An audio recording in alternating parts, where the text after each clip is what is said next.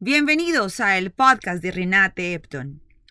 Prometí hace unos días en mis historias de Instagram hablar de la situación actual en Afganistán, porque aun cuando para muchos puede ser un tema desconocido y a otros les puede resultar indiferente, para mí los casi 20 años de guerra en el intento de, entre comillas, construir una nación no produjeron el objetivo político que pretendían los diferentes líderes estadounidenses a lo largo de estas casi dos décadas. Y el resultado es lo que vemos hoy. Entonces, como esta situación tiene tantos actores involucrados, voy a intentar contarles esto de la mejor manera para que sea fácil de entender. Vamos entonces.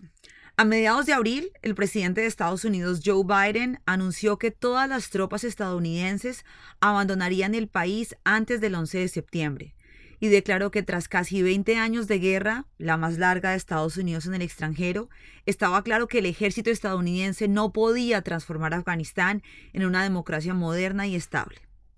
No obstante, a pocas semanas de que las fuerzas estadounidenses concluyan su salida de Afganistán, los talibanes aprovecharon la coyuntura y el domingo tomaron Kunduz, una ciudad al norte del país. Al cierre de este podcast, el presidente de Afganistán había abandonado el país y las imágenes del aeropuerto en Kabul representan el caos y la desesperación de los afganos por huir del régimen talibán. Hoy los talibanes controlan más territorio que nunca en Afganistán desde la invasión estadounidense y los afganos se preparan para una vida bajo el régimen talibán. Pongamos en perspectiva estos 20 años de guerra en Afganistán. Los soviéticos ocuparon Afganistán durante la década de 1980 y finalmente se retiraron tras la resistencia de los combatientes, conocidos colectivamente como muyahidines. Estados Unidos canalizó armas y ayudó a estas fuerzas antisoviéticas. Pero en el vacío de poder postsoviético, los talibanes se formaron bajo el liderazgo de Mohamed Omar, que quería crear una sociedad islámica, expulsar del país las influencias extranjeras como la televisión y la música e imponer una versión represiva de la ley islámica que es particularmente dura con las mujeres. Los talibanes, cuyo origen de la palabra significa estudiantes del Corán, tomaron por primera vez Kabul, la capital de Afganistán, en 1996 e impusieron un régimen integrista islámico que extendieron al 90% del territorio hasta que fueron expulsados del poder en 2001 por fuerzas opositoras afganas ayudadas por Estados Unidos.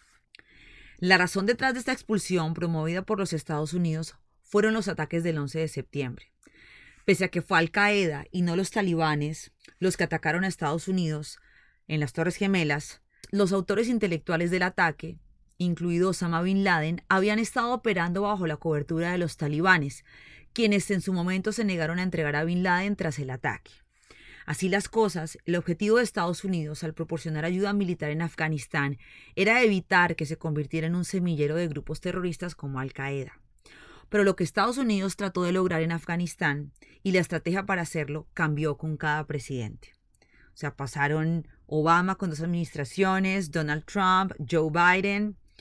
Esa falta de objetivo se manifestó en un estudio interno del gobierno, de Afghanistan Papers, de 2015, que fue descubierto y publicado por The Washington Post en 2019, en el que se evidencia que los líderes gubernamentales engañaron durante mucho tiempo a los estadounidenses sobre lo que se podía lograr en Afganistán.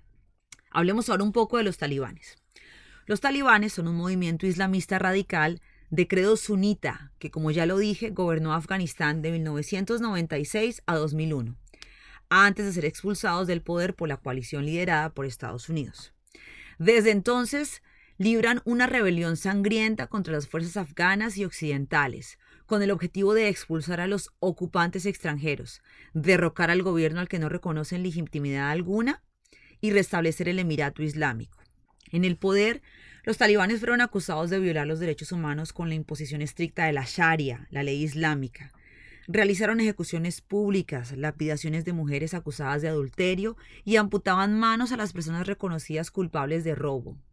A las mujeres las despojaron de todo derecho fundamental. Las obligaban a permanecer encerradas en sus casas y les prohibieron trabajar o asistir a la escuela, y cuando salían tenían que ir cubiertas con el burka. la combinación entre las tradiciones pastunes. Pastunes, los talibanes pertenecen a una tribu que se llama Pashtun. Entonces, cuando hablo de pastunes es porque deriva de ese concepto. Entonces, la combinación entre las tradiciones pastunes y la interpretación radical del Islam por parte del talibán derivó en una serie de reformas restrictivas de la libertad de acción y decisión de las mujeres. Las reformas regulaban principalmente la forma de vestir de las mujeres, su comportamiento en público, la libertad de tránsito y sus responsabilidades con la sociedad. Si bien Afganistán es una sociedad tradicional en donde la masculinidad ha estado siempre arraigada a su cultura, estas reformas delegaron a las mujeres la obligación de hacerse cargo de las tareas domésticas, entre las cuales estaba el cuidado y educación de sus hijos. Utilizar diariamente la burka, una prenda de vestir que envuelve todo el cuerpo, es una de las reformas más conocidas y con mayor impacto mediático hacia el exterior, debido a que implica cubrir por completo el cuerpo de la mujer. Se prohibió trabajar, excepto en el sector sanitario, particularmente en los hospitales de Kabul, pero la mujer que trabajara en el sector médico no debía sentarse en el asiento siguiente a la del conductor del bus. Tampoco se les permitía trabajar fuera del hogar, se controlaban sus desplazamientos y se les prohibió salir sin escolta. O sea, alguien, un hombre, tiene que acompañarlas cuando salen a la calle. Se suspendió la educación femenina, se cerraron las escuelas mixtas, puesto que hombres y mujeres no podían estudiar juntos. Se pretendió crear un plan de estudios que contemplara estos cambios. Se prohibió que las mujeres convivieran con otros hombres que no fueran sus familiares. Las mujeres estaban obligadas a comportarse con dignidad, debían caminar con calma y abstenerse de golpear sus zapatos en el suelo para no generar ruido. Ninguna mujer afgana tenía el derecho de ser transportada en el mismo coche que los extranjeros. Y debido a que se les prohibió a las mujeres trabajar, la educación para los niños colapsó, puesto que la mayoría de las docentes eran maestras. Todo esto pasó antes de que Estados Unidos expulsara a los talibanes de Afganistán.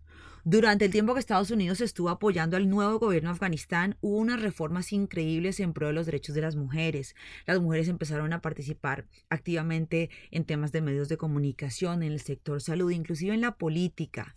Eh, se convirtieron en activistas. Digamos que estos 20 años, a pesar de que no se pudo lograr el objetivo para establecer una, un Estado social de derecho en Afganistán, hubo unos avances increíbles en temas de derechos humanos para las mujeres. Entonces, tras el rechazo por parte de los talibanes de entregar a Osama Bin Laden después de los atentados del 11 de septiembre, una coalición liderada por Estados Unidos y fuerzas de la OTAN los expulsó del poder. Desde entonces, libran una guerrilla incesante contra las fuerzas gubernamentales y extranjeras, multiplicando los atentados devastadores. Con la aprobación estadounidense en 2013, abrieron una oficina política en Doha, Qatar, para iniciar negociaciones con sus principales adversarios. De hecho, los representantes de los líderes talibanes estuvieron en el Camp David, que es eh, una locación a las afueras de Washington, eh, conocida como el lugar en el que el presidente de los Estados Unidos se retira a descansar. Pues ese lugar fue sitio de reuniones entre los líderes talibanes y el gobierno de Donald Trump para llegar al acuerdo que hoy se está dando. Eso también es importante contarles. Bueno, entonces, a razón de esto, Donald Trump, a razón de ese acuerdo que les cuento de las visitas de los líderes talibanes a Camp David, Donald Trump anunció en septiembre de 2019 un acuerdo bilateral que estuvo a punto de ser invalidado después de un atentado talibán que mató a un soldado estadounidense. Al año siguiente, la firma del acuerdo se realizó en febrero de 2020, tras una tregua parcial, en la que se acordaron negociaciones posteriores entre talibanes, gobierno afgano, oposición y sociedad civil. A hoy los Estados Unidos inician una etapa de retiro de tropas militares y diplomáticos de sus embajadas, y los talibanes después de 20 años de haber sido expulsados de Kabul se toman de nuevo la capital de Afganistán. Y a medida que se apoderaron de una provincia tras otra, despliegan una hábil campaña de relaciones públicas para pregonar sus victorias, persuadiendo a soldados de infantería para que entreguen sus armas y equipo.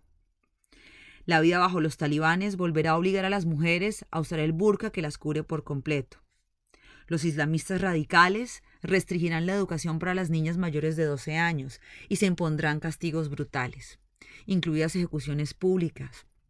Los talibanes han señalado su intención de prohibir el empleo de las mujeres y reinstaurar la ley que exige que las mujeres estén acompañadas por un tutor.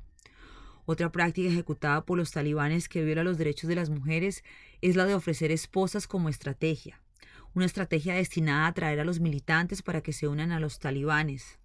Se trata de una esclavitud sexual, no de un matrimonio. Y obligar a las mujeres a la esclavitud sexual bajo la apariencia de un matrimonio es tanto un crimen de guerra como un crimen contra la humanidad. Mientras los talibanes continúan su dramático avance por las ciudades y áreas provinciales más grandes de Afganistán, con la capital Kabul y prácticamente todo el país bajo su control, las mujeres y niñas se encuentran entre las más vulnerables. El rápido avance de los talibanes a través de Afganistán ha dejado a mujeres y niñas una generación de las cuales ha crecido con derechos y libertades entre las más vulnerables. Ahora se arriesgan a perder esos logros que tanto les costó conseguir con la llegada de los talibanes a Kabul. La decisión de los Estados Unidos está tomada y hoy los talibanes tienen el control del país y pronto serán quienes gobiernen Afganistán. La comunidad internacional, incluyendo los Estados Unidos y sus aliados, tienen una obligación moral con el pueblo afgano. Me preguntaba una amiga, ¿qué se puede hacer? Se pueden hacer dos cosas claras. Recibir a los refugiados y proporcionarles apoyo para que reconstruyan sus vidas. Segundo, exigir a los talibanes el respeto a los derechos humanos de los afganos o de lo contrario se deben imponer sanciones económicas al nuevo gobierno. Ahora que si estas dos opciones son doable, claro que lo son, que si van a ejecutarse, no. No se ha hecho nada en Siria, no se ha hecho nada en Yemen, Afganistán no será la excepción. En todo caso, con China mirando desde la barrera, si Occidente impone sanciones económicas al nuevo gobierno afgano bajo el control talibán, es muy probable que China, a quien poco le importan los derechos humanos, entre darle apoyo económico y militar a los talibanes. Para cerrar, el mundo hoy ve cómo se abandona al pueblo afgano, un pueblo que ha buscado la paz por cuatro décadas, un pueblo que ha sufrido generación tras generación continuas guerras y crisis humanitarias, no podemos olvidar que esto no fue una guerra civil que los afganos empezaron ellos mismos. Esta situación fue desencadenada por la Unión Soviética durante la Guerra Fría, y desde entonces Afganistán ha sido un campo de batalla regional y global de las grandes potencias buscando su propia seguridad a través de intervención militar en Afganistán. Culpar a los afganos por no encontrar una estabilidad política y social es errado. Después de todo, los Estados Unidos diseñaron un país afgano para cumplir con sus intereses de contrarrestar el terrorismo, y no para cumplir con los intereses políticos, económicos y sociales de los afganos. Lo que vemos hoy es el resultado de todo esto. Hasta aquí el podcast de Renate Epton. Abrazo, bye.